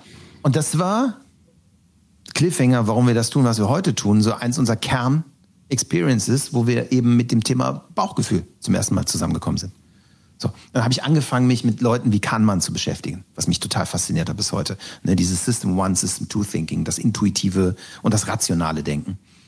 Und nach und nach lernt man eben, okay, Menschen bewerten viele Dinge mit ihrem intuitiven Hören. Und dann haben wir uns die Frage gestellt, wie können wir das quantifizieren? Äh, dadurch, dass wir immer die Animatics gemacht haben, waren wir total nah an der Marktforschung dran. Und ich habe es bis heute, ich, ich kann es heute rational verstehen, ich habe damals immer gedacht, sind die eigentlich doof, die ganzen Agenturen? Die sitzen auf diesem Schatz an Daten, auf diesem geilen Feedback. Und anstatt das zu nutzen und die Sachen immer geiler zu machen, heulen die alle nur rum, denken die Marfus scheiße. Genau so ist es ja eigentlich bis heute, oder? Nee, Marfus geil. Ähm, ja, heute nennt sich das dann Data Science und ein paar wissen das und versuchen Kreativität mit Künstlern mit Daten zu verbinden. Aber ja. ganz viele sagen ja auch, naja, ich bin ja der ausgebildete Kreative, ich mache das seit 30 Jahren, ich weiß schon, was gut ist. Ja, ja. Aber das hat ja nicht geholfen. Der Kunde fand es ja trotzdem scheiße und hat es abgeschossen. Und dann haben wir angefangen, selber mit Marfo zu machen. Erstmal so per Hand. Dann, wir hatten damals dann zu der Zeit, wir hatten schon ein, äh, ein oder zwei Coder, die eben unsere, unsere Webplattform betreut haben. Und dann hat äh, eine, äh, eine Mitarbeiterin von mir, die auch heute immer noch übrigens da ist, die, die schrieb dann gerade ihre Masterarbeit. Regina heißt sie. Und wir haben tierisch für das Thema interessiert. Wir beide haben uns echt überlegt, sie mit ihrer Masterarbeit, nicht auch bei uns, wie können wir das ein bisschen objektivieren und haben angefangen, so Beschreibungsmodellen für Musik zu befassen und haben wirklich per Hand uns so äh, Formulare ausgedruckt, wo wir das ganze Team haben Musik hören lassen. Da mussten die ankreuzen, wie die die Emotionen empfinden. Okay, also man hat dann irgendwie den gleichen Spot, aber dreimal eine verschiedene Musik ja. und die eine ist ein bisschen melancholischer, die andere ist ein bisschen fröhlicher und die andere ist irgendwie so und dann habt ihr geguckt, am Anfang manuell, heute deutlich automatisierter. Richtig. Was erzeugt das bei den Leuten? Ja. Haben wir okay. geguckt, was, wir haben erstmal, wir haben, das war ein langer Weg, wir haben erstmal nur geguckt, was empfinden die dabei. Mhm. Das heißt, wir haben noch gar nicht so auf die Wirkung im Creative gedacht, sondern erstmal versucht, die Musik selber objektiver zu klassifizieren. Mhm. Wir hatten dann relativ schnell den Case, dass du, dass wir versucht haben, ähm, Soundalikes damit zu machen. Ne? Dass wir also mhm. gesagt haben, die, die Kunden kamen immer, ne, die wollten immer Paradise von Coldplay haben. Und alle okay. kotzen so in die Ecke. Ey, nicht noch, nicht, nicht noch so ein CMO, der Paradise will. Mhm. Und dann haben wir eben überlegt, okay, wir müssen und, und dann war das bei Tonstudios immer so, dass die Leute hingehen und, und einem sagten, so mach mal wie Paradise. Ne? Und dann solltest du Paradise nachmachen ohne Chris Martin drauf. Und das klingt dann eben wie ein Helene Fischer Playback. Mhm, ja. Und die Leute haben sich gefragt, und du hast eben mit diesem ugly Sound, äh, das ist Sound-alike-Ding, das ist so, e, entweder du warst mit einem Bein im Knast, weil du, weil du ein Plagiat gemacht hast, oder du hast etwas gemacht, was so weit davon weg ist, dass es auch total für einen Eimer war, das zu nehmen. So. Und so rauszukriegen, warum funktioniert das Coldplay und was macht das Coldplay? Das hat uns total interessiert. Und dann haben wir eben angefangen, äh, diese Befragung zu machen. Äh, haben dann, das war total lustig, haben dann ein, ein, ein, ein, äh, auch äh, an, an der Uni ein Seminar gehalten, wo wir eben so unsere erste Voting Crowd sozusagen gecastet haben, indem wir ein Uniseminar darüber gemacht haben, mhm. über, über, über, Musikwirkung um so, das war unser MVP, weil wie gesagt, wir hatten, wir sind ja immer gebootstrapped gewesen bis heute und wir hatten alles, wir hatten Ideen, wir hatten alles außer Cash. Und haben immer wieder nach, nach Möglichkeiten gesucht, das Ding zu pushen. Und dann haben wir gemacht, was jedes vernünftige Tonstudio macht, haben Data Scientist eingestellt. Klar, haben alle. Haben alle, haben alle gemacht. Wir haben es einfach gemacht. Das war mein Kollege Nico, auch der ist heute bei uns. Der ist heute unser, der, der äh, Head unser Algorithmen und so. Und das war auch lustig. War ein Bewerbungsgespräch, das hat zehn Minuten gedauert. Jetzt ich baue Maschinen. Okay, geil. Ja, ja, mit Audio. Guck mal, ich so, alles klar, fang, fängst. ja, wir arbeiten bis heute ganz toll zusammen. Und äh, dann hat Nico angefangen, relativ schnell was zu bauen. Und wir haben dann erstmal angefangen mit Metadatenklassifikation. Wir haben dann einen, einen, einen, äh, einen, einen, einen Agentenmusikdetektor gebaut. Wir haben dann angefangen mit so Wordclouds zu arbeiten und haben dann eben mit, mit, mit unsupervised Machine Learning Modellen relativ einfach gemerkt, dass bestimmte Arten von Instrumentierungen äh, immer wieder zusammenkommen. Und dann konntest du auf einmal eine Suchmaschine für Musik bauen, wo du sozusagen, obwohl das Tag Agentenmusik nicht in der Musik war, er erkannt hat, dass das Agentenmusik ist, weil alle anderen Tags wie Gitarre, keine Ahnung, Wawa oder was auch immer, da, da gepasst haben. Und ich dachte so, ey, fuck, du rules the world, jetzt hab ich's geschafft. Jetzt hab ich's geschafft. Das war so ein Heureka-Moment. Da habe ich gedacht, okay, und jetzt könnt ihr mich alle am Arsch lecken, die Agenturen. Jetzt mache ich euch alle, jetzt mache ich euch alle platt, euch nervkreativ, Deppen, die mir das Leben schwer macht. Ich baue eine KI. Bin rumgefahren zu allen Leuten, auch zu den Agenturleuten, die ich kannte. Ne, auf den höheren Levels fanden die das voll lustig, voll spannend. Ja, geil, erzähl mal, mach mal. Ne? So, ich weiß nicht, äh, weiß gar nicht mehr, mit, mit, mit ganz vielen Leuten geredet, mit, mit, auch mit unseren Wir nennen keine. Namen. Nee, nee, wir nennen keine Namen. Wir nennen keine Namen. Äh, und die fanden das alle ganz gut. Und dann gab es mal so einen Prototypenjob und dann passierte genau das, was du gerade sagst. Dann sagt der Kreative, ja, aber willst du mir sagen, dein scheiß Computer, ich mache das seit 20 Jahren, entweder, oder die andere Sache, willst du mir mal... Und ich so, nee, aber... Äh, und damals habe ich eben diesen, diesen Kardinalfehler gemacht, den ganz viele Leute machen, wenn sie mit neuen Technologien arbeiten, dass sie erstmal irgendwie nach der Weltherrschaft suchen und so super evil anfangen, Maschinen gegen Menschen zu bauen. Das habe ich gemacht. Und habe mich lange gefragt, ey, was soll der Scheiß? Warum rallen die das denn alle nicht? Das ist doch, ist doch World Domination. Ähm, ja, und dann hat eben klein Alex das Aachener mal einen auf die Fresse bekommen und musste lernen, dass die Welt das nicht so sah wie ich.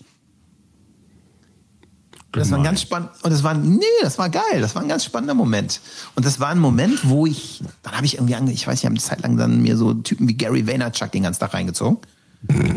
Und ich habe total Spaß drin, immer neue Dinge zu lernen. Und über dieses Gary Vaynerchuk-Thema, äh, wir sind jetzt wieder Schnitt zwei Jahre später, wir sind jetzt so 2017. Also wir haben schon ein sauberes Business, 20, 25 Mitarbeitern, glaube, waren vielleicht sogar schon eine GmbH. Äh, und merken eben, alles klar, das, ist doch haariger, das ist so eine S-Kurve mit diesen äh, KI-Modellen. Ne? Am Anfang kommst du richtig geil weiter und dann kommt dieses Plateau der Tränen. Und dann habe ich die total bekloppte Idee gehabt, einen Podcast zu starten. 2017. Und du kannst dir nicht vorstellen, wie absurd das für mich war. Der Typ, der irgendwie selber Goldkabel lötet, äh, Neumann-Mikros nach äh, Baujahr sortiert, äh, irgendwie ein von Dirk Brauner handgebautes Mikro Seriennummer 31, be- sieben- Entschuldigung, 37 besitzt. Der holt sich auf einmal so ein ugly Zoom-Recorder mit so einem 100-Euro-Mikro und fängt an zu labern. Ich fand das richtig bescheuert eigentlich von der Idee, aber irgendwie auch spannend. Und dann habe ich mir gedacht, wie komme ich an die Leute dran, dass die richtigen Leute mir zuhören? Und dann hatte ich eine völlig lustige Hypothese. Dann habe ich mir gedacht, ich muss doch eigentlich nur mit deren Helden reden. Und wenn ich es schaffe, dass ich in meinem Podcast die Helden meiner potenziellen Kunden habe, dann treffen die sich auch zwei Stunden in mir und hören sich meinen Scheiß an. Und hatte so die Idee, und wenn ich nur hoch genug in die Ebenen komme, wenn die und ich Zeit habe, denen das zu erklären, dann reilen die das auch und es wird alles geil. Tja, jetzt weißt du, warum ich dich eingeladen habe.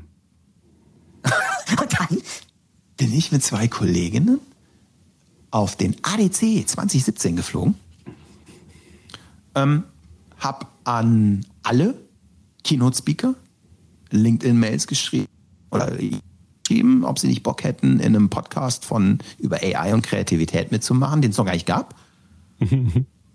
und es hat keiner geantwortet. Keiner. Zero. Wir sind aber trotzdem nach Berlin, nach, nach, nach Hamburg geflogen, dachten so, komm, geil, ziehen wir uns rein, wird schon cool. Und am Tag, am ersten Tag des ADCs, kam eine Mail zurück. Und die Mail kam von einem Menschen, den ich unglaublich schätze, mit dem ich bis heute Kontakt habe und der ein ganz, ganz krasser Einfluss für mich war, nämlich Javier Sanchez Lamedas, der äh, äh, ehemalige weltweite Marketingdirektor von Coca-Cola, der äh, sozusagen hier der Vater ist, der sozusagen in einem Genau, also Prozess der inoffizielle Sponsor heute, Coke Zero. Wir Auf haben jeden Fall. weder Geld noch ähnliches bekommen, aber Männer über Danke, 40 Javier. Coke Zero. so ist das. Und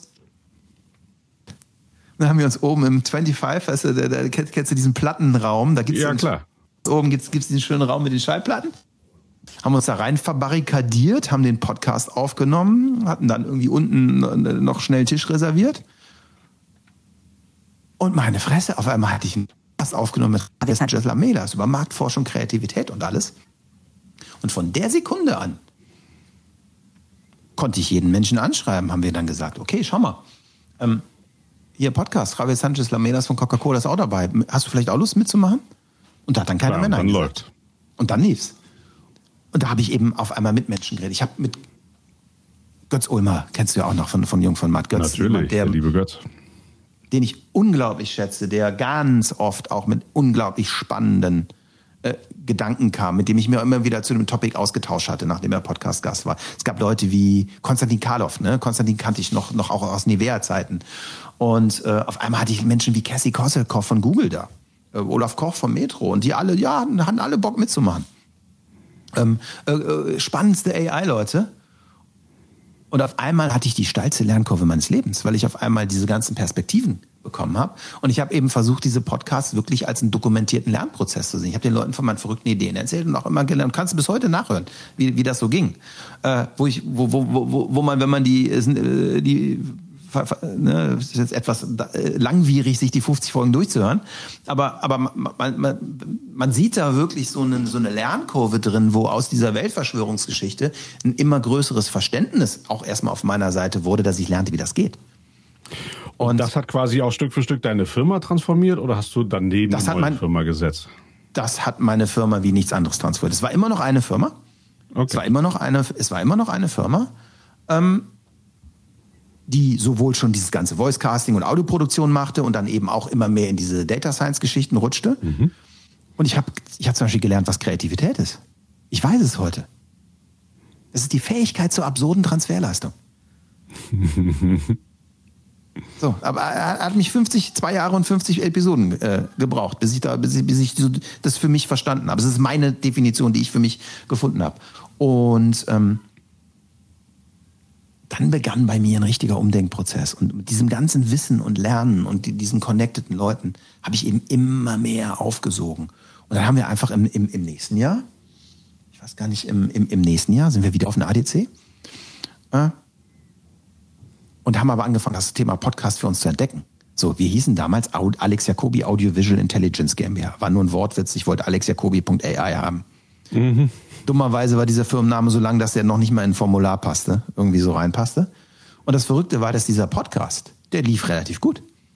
Der lief sogar richtig gut und irgendwann war der bekannter als unsere Company. Der Podcast hieß nämlich immer schon With Love and Data. Mm. Und dann haben wir einfach den, äh, den, die, die simple Geschichte gemacht und haben gesagt, ja, dann nennen wir die Firma da eben nach dem Podcast.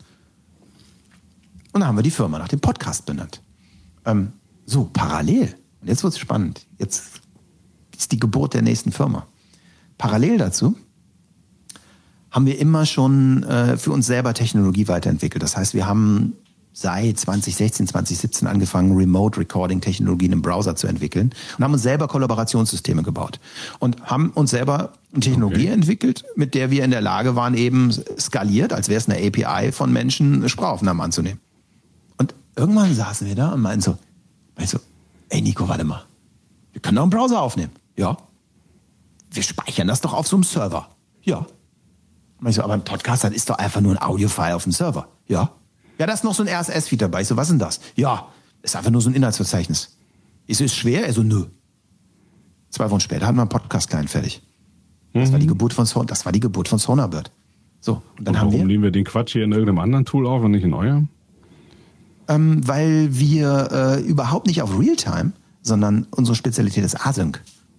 Ah, verstehe. So, Realtime-Tools gibt es ohne Ende auf dem Markt. Aber was es nicht gab, waren gute Async-Tools, die über Zeitzonen mhm. äh, hinweg gearbeitet haben. Und ähm, ja, wir können eben super im Browser aufnehmen, wir können super im Browser editieren.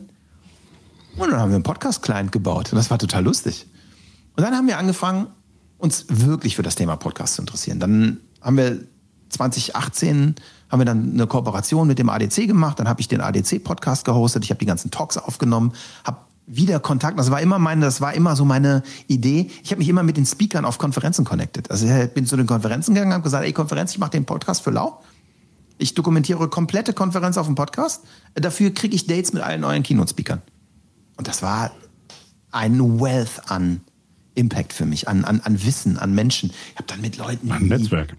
Jonathan Mese geredet, ich habe Jeff Jarvis gehabt. Und dann haben wir auch angefangen, eine, eine total coole Kooperation mit der Next zu machen. Ne? Also ich habe dann, wir haben dann, ich habe hab dann auch die Next zwei Jahre dokumentiert, habe dann mit Imogen Heap geredet, mit, mit Andrew Keen und, und den, den ganzen Leuten. Ne? Und habe hab dann auch angefangen, selber zu sprechen auf den Konferenzen und habe dieses Thema Podcast gesehen. Und dann haben wir diesen Podcast-Client gebaut. Und irgendwann kam ein Tipping Point. Äh, kam nämlich äh, der Auftrag, einen Lufthansa-Podcast zu machen. Hm. Haben wir zusammen mit Territory gemacht. Super, su super toller Job. Ähm, ne, ging darum, diese Life-Changing Places-Kampagne zu verlängern. Und äh, auf einmal hatten wir richtig Enterprise-Kunden. Äh, haben wir eben komplett Produktion, also haben wir, haben wir zusammen, zusammen mit der größeren Agentur gemacht, äh, aber haben eben die komplette Wertschöpfungskette von Aufnahme bis Hosting konnten wir komplett abbilden. Und das war super spannend.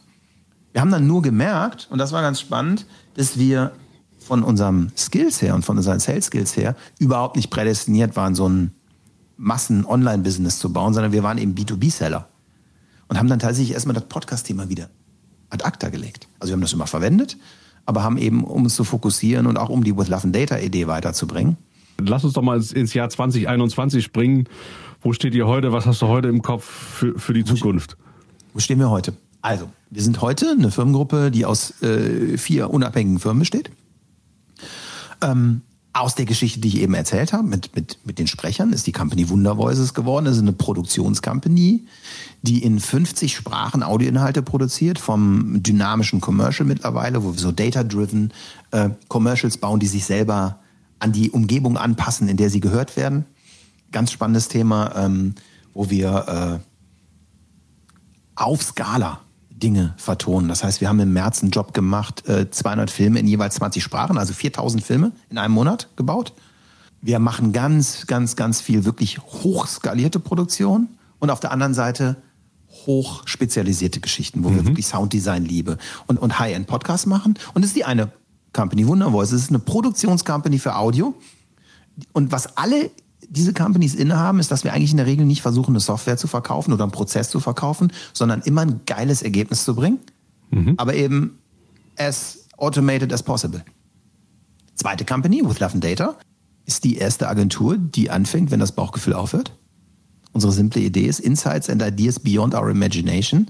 Ähm, wir, die ganze Data Science, von der wir eben erzählt haben, nutzen wir heute viel ausgefuchster, connected an Marktforschungstools. Wir können 10.000 Menschen in, in, in, Nachmittag befragen, äh, um damit ein Datenmodell zu füttern. Und wir bauen Datenmodelle der Emotionen von Zielgruppen, die wir nicht fühlen. Du, wenn mhm. ich als Producer äh, eine Entscheidung für eine Musik treffe, dann nutze ich mein Bauchgefühl. Aber ich stehe auf Hafti. Und ich kann jetzt schlecht Hafti in Nivea-Commercial tun. Also ich gehe dann so geil, aber es geht ja nicht. So, das heißt, wenn du dann anfängst, für irgendwas zu bauen, was im Frauentauschumfeld läuft, dann fängst du an so, ja, dann, dann, dann fängt die Ratio an. Dann denkst du dir so, oh, ich glaube, die mögen das. Und dann hast du verloren, das Kreative. Hast du komplett verloren. So, unsere Idee ist, was wir gemacht haben, zu sagen, wie wäre es denn, wenn wir mit Marktforschung das Bauchgefühl der Zielgruppe, die wir nicht verstehen, digitalisieren und dann unsere Ideen an diesem Daten, auf das Datenmodell werfen und daran verstehen. Damit zum Beispiel so Cases gemacht. Wir haben einen ganz tollen Case gemacht für Pickup wo wir für Pickup rausgefunden haben, wie gelb klingt. Wie klingt das Pickup gelb? Mit der simplen Frage, was bleibt von der Marke, wenn sie auf dem Voice Assistant stattfindet? Und äh, die Frage haben wir beantwortet. Die konnten wir mit einer Spotify-Playlist beantworten. Und dafür haben wir ein Best Agency Award gewonnen dieses Jahr, zum Beispiel. Ähm, weil wir eben diese Tools verwenden, um Marken in die Audiowelt zu bringen. Weit über Geschmack und unsere Vorstellungskraft hinaus. Gibt es noch eine dritte Firma?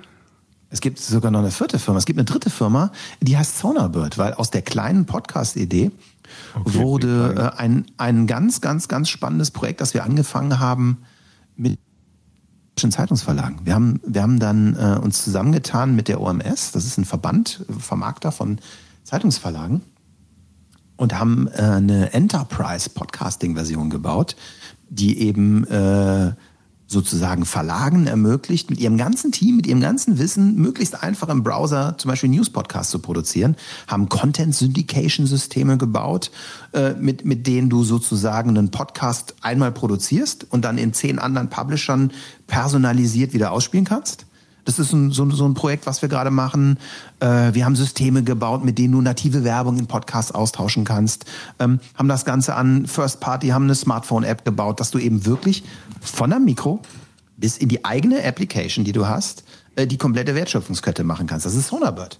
Ja, und fange jetzt eben gerade bei Sonarbird zusätzlich an, so zwei neue Sachen zu entdecken. Einmal, das wird immer spannender fürs Massengeschäft. Podcasting explodiert gerade. Es ist verrückt. Also jede Woche hat irgendjemand wieder 12 Millionen Funding bekommen. Und äh, äh, die vierte Firma, die ist relativ neu, die heißt Podwatch. Das ist tatsächlich unsere erste Akquisition gewesen.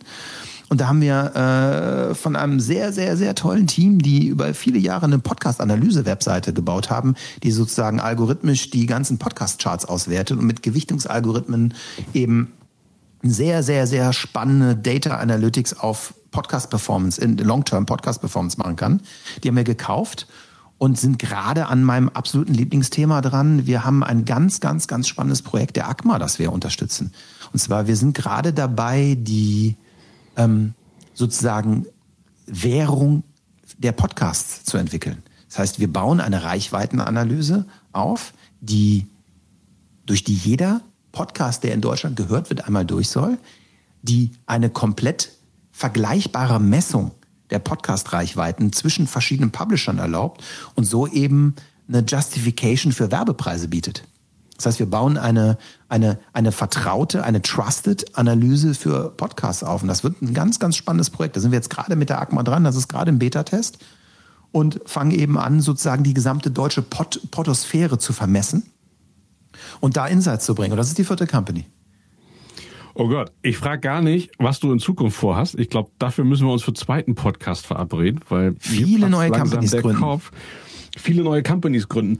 Aber so zum Schluss wenigstens noch so ein, ein, eine Zusammenfassung, zumindest eine Beobachtung von mir. Was ich halt spannend finde an dir ist, dass du ja irre neugierig bist, immer noch ja. diesen Enthusiasmus für das hast, was du tust und eine Eigenschaft, die glaube ich sehr, sehr, sehr wenige haben, sich immer wieder die Frage zu stellen, okay, wahrscheinlich gibt es mein Geschäft in fünf Jahren so nicht mehr. Was muss ich denn heute dafür tun, damit das in fünf Jahren noch existiert? Und was sehe ich da draußen, was ich vielleicht heute damit einbringen kann, damit ich auch noch spannende Sachen in Zukunft mache? Weil du hättest dich ja auch schon vor ein paar Jahren einfach sagen, gut, ich reite jetzt hier den Gaul und wird schon irgendwie noch eine Zeit lang gut gehen. Machst ich du das bewusst oder ist das einfach dieses, die, dieser leichte Hang zu, weiß ich nicht, ADHS oder keine Ahnung, dass du einfach immer neugierig bist, immer wieder aufsaugst, weil du weißt, das ist nötig, um auch in Zukunft irgendwie erfolgreich zu sein? Mm, das ist keine, das ist keine bewusste Entscheidung. Das ist sehr intuitiv bei mir alles. Ich, ich bin so. Ich bin wirklich so. Ähm, ich habe für mich gelernt, mit mir klarzukommen. Das war ein ganz wichtiger Punkt, auch, auch in meinen Breakdown-Phasen, einfach mich so zu akzeptieren, wie ich bin mhm. und einfach das zu machen, was mir intuitiv leicht fällt. Und was mir intuitiv leicht fällt, ist immer der Punkt, wo Daten und äh, also rationales und, und emotionales sich trifft. Und ich bin sehr, sehr, sehr gut da drin, Zusammenhänge zu erkennen, äh, sehe Dinge, die andere nicht sehen. Gabe ist, kann man sich drüber streiten. Ähm, und habe meinen Frieden damit gefunden, dass ich ziemlich beschissen drin bin, Dinge zu Ende zu führen, dass ich also Menschen um mich herum brauche. Ähm, es war und ist eher etwas, was von mir sehr innen herauskommt und keine rationale Entscheidung. Mhm. Verrückt. Alex, Mensch. Das Ey, kann nichts dafür, es ist so. Eine unfassbar spannende Geschichte, irgendwie, die noch lange, lange, lange nicht zu Ende ist. Ich glaube, wir können wirklich noch eine Stunde weiterreden. Ich habe es vorher gesagt, wenn sich zwei Rheinländer treffen, die auch noch Mitte 40 sind, die schon ein bisschen was erlebt haben, dann kann das ein bisschen länger werden. Ähm, wir machen hier an der Stelle trotzdem einfach mal Schluss, auch wenn es irgendwie schwer fällt und ich mir da ein bisschen äh, fast unangenehm ist, weil ich glaube, da ist noch viel rauszuholen. Aber ich glaube, wir machen den Cut einfach ganz hart und äh, ich bedanke mich auf jeden Fall für diese unfassbar tolle, faszinierende Geschichte und immer wieder diese Neugierde. Also ich finde, da kann man sehr viel rausnehmen und ich hoffe, das sehen alle, die zugehört haben, auch so. Ich glaube, zugeguckt haben nicht ganz so viele, aber es macht nichts. Das ist ja ein Podcast. Der, Eben. Der soll. Video ist völlig überbewertet. Herzlichen Dank für die Einladung. Es hat einen riesen Spaß gemacht. Ich danke dir, Alex.